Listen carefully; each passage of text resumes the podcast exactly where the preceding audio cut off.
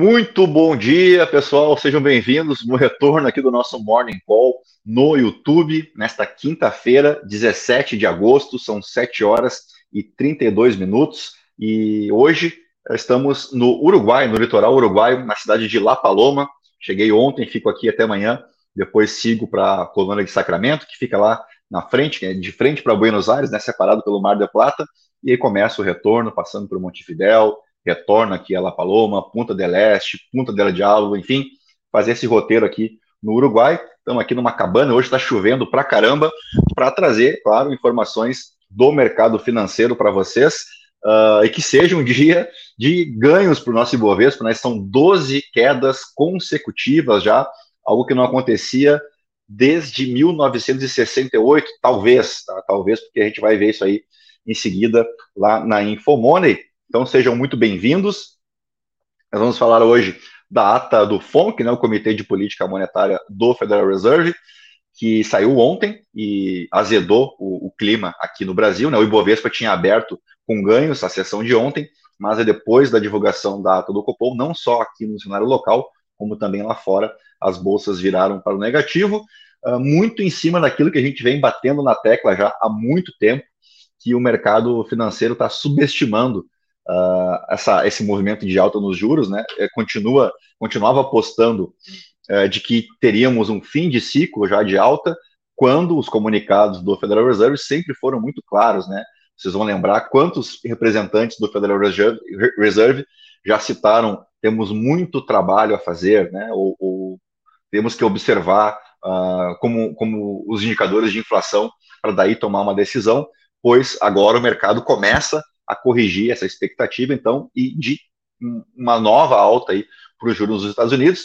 E como eu sempre comento com vocês, que o dinheiro ele apenas circula, ele troca de ativos para ativos, né? a gente vai ver que ontem a gente teve uma alta considerável nos, nos treasuries americanos, né, os títulos públicos emitidos pelo Tesouro Americano, uh, e quando esse dinheiro entra nos treasuries, né, ou seja, os investimentos mais seguros considerados pelo mercado, ele sai de algum lugar, né? E normalmente ele sai de ativos de maior risco, no caso, as ações. Então a gente começa a explicar esse movimento de queda mais ou menos por aí, tá? Mas vamos lá compartilhar a tela com vocês. A gente começa aqui pelo resumo da Bloomberg, que vai bem na, nessa linha aí, né, de que a gente tem os rendimentos do Tesouro Americano perto do pico ocorrido em 2007, foi o ano que antecedeu a crise de 2008, na né, crise dos subprimes.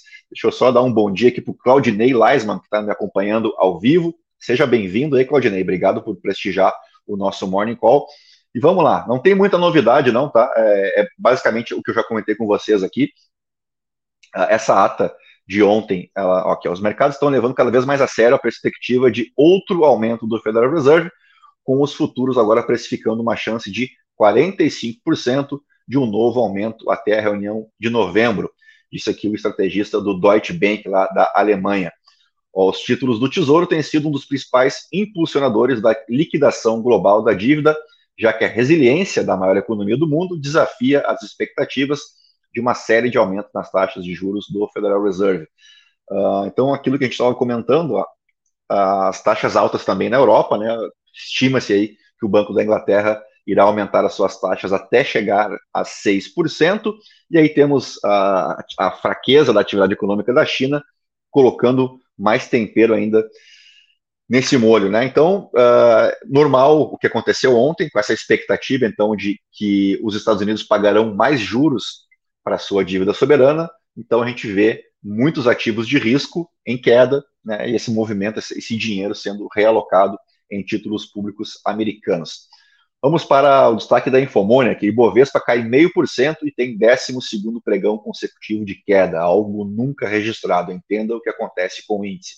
Bom, o que eu comentei com vocês é que talvez uh, fosse desde a década de 70 e tal, e tem uma divergência aqui, né? Uh, segundo o Trade Map, isso não ocorre desde 1980, uh, mas aqui, ó, segundo o Valor Data, isso nunca aconteceu desde que o índice começou a ser uh, medido, né, desde 1968, uh, e o mês de agosto não viu nenhuma sessão de alta, a gente já passou da metade do mês de agosto, né, estamos aí nos 115.591 pontos.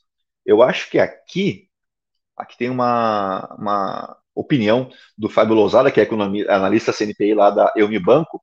Tivemos uma virada para queda seguindo o mau humor das bolsas internacionais após a alta do FONC. Uh, aqui, acho que eu queria. Ah, tá aqui, ó.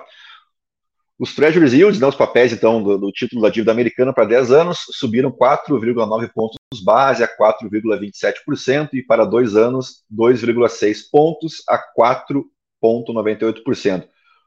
Quando os títulos da dívida pública americana, considerados os papéis mais seguros do mundo, sobem, costuma haver um fluxo de saída de outros ativos, principalmente de emergentes. E aí, claro que a gente uh, cita o Brasil né, como um dos países emergentes. Bom dia para o Luiz Souza.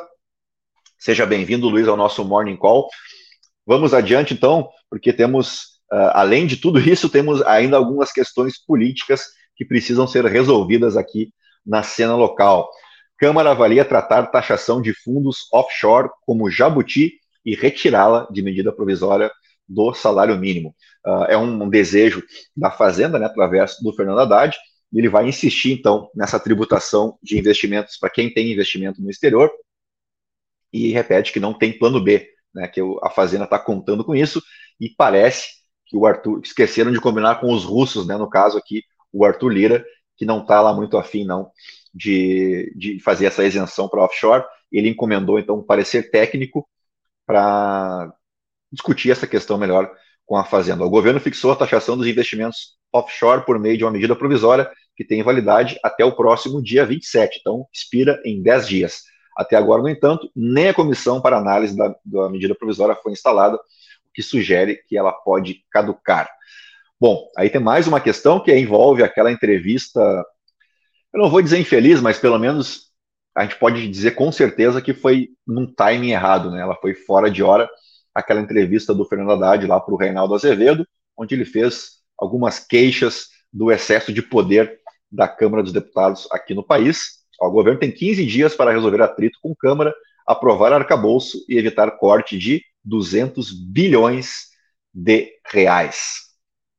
Uh, então, aqui a fala do Haddad, considerada desastrada pelos parlamentares. Uh, então, precisamos aprovar o novo arcabouço fiscal. Se não aprovar, uh, teremos um corte de 200 bilhões no orçamento para 2024. Lembrando que o orçamento para 2024 ainda não foi aprovado né, pela, pelo Congresso, e tem até o dia 30, até o final do mês de agosto agora para se fazer isso. Se a nova regra fiscal não for sancionada até 30, 31 de agosto, o orçamento do próximo ano terá de ser baseado no atual teto de gastos, que restringe o crescimento das despesas apenas à variação da inflação. Isso levaria, portanto, a uma redução bilionária na previsão de verbas públicas, as quais só poderiam constar do orçamento de forma condicionada, contando com uma futura aprovação do arcabouço. Aqui tem a foto da Simone Tebet, na ministra do Planejamento. E aí, a gente, para fechar aqui de cena local, uh, todo mundo acompanhou né, o apagão aí quase que nacional uh, nessa semana, na terça-feira.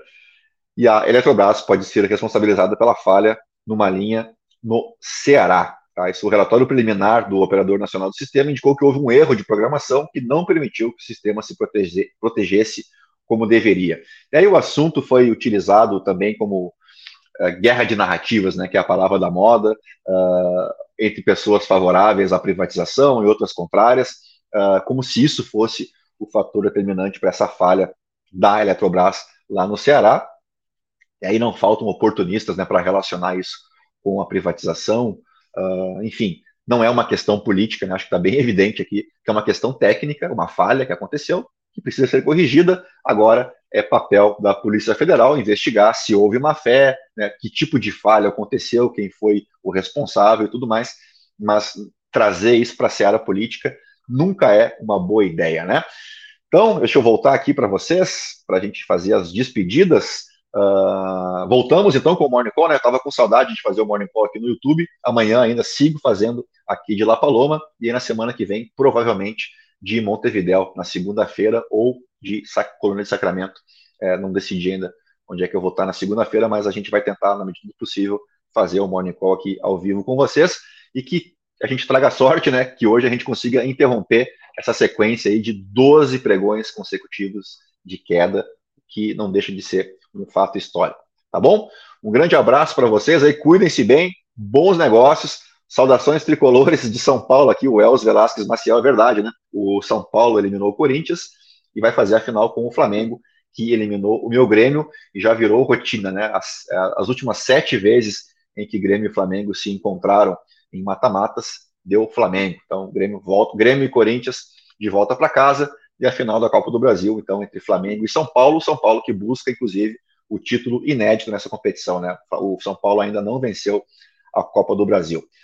Ah, o, ah, o Velasquez disse que vai assistir agora desde o começo, porque ele chegou atrasado. Não tem problema, vai ficar aí no nosso canal no YouTube. Aliás, agradeço já de antemão aos 1.050 inscritos no nosso canal. Não esqueçam de deixar o like, se inscrever no canal se você ainda não se inscreveu e ativar o sininho com as notificações para você ser notificado quando a gente entrar ao vivo aqui no canal. Tá bom? Grande abraço para vocês aí, um bom dia e até amanhã. Tchau, tchau.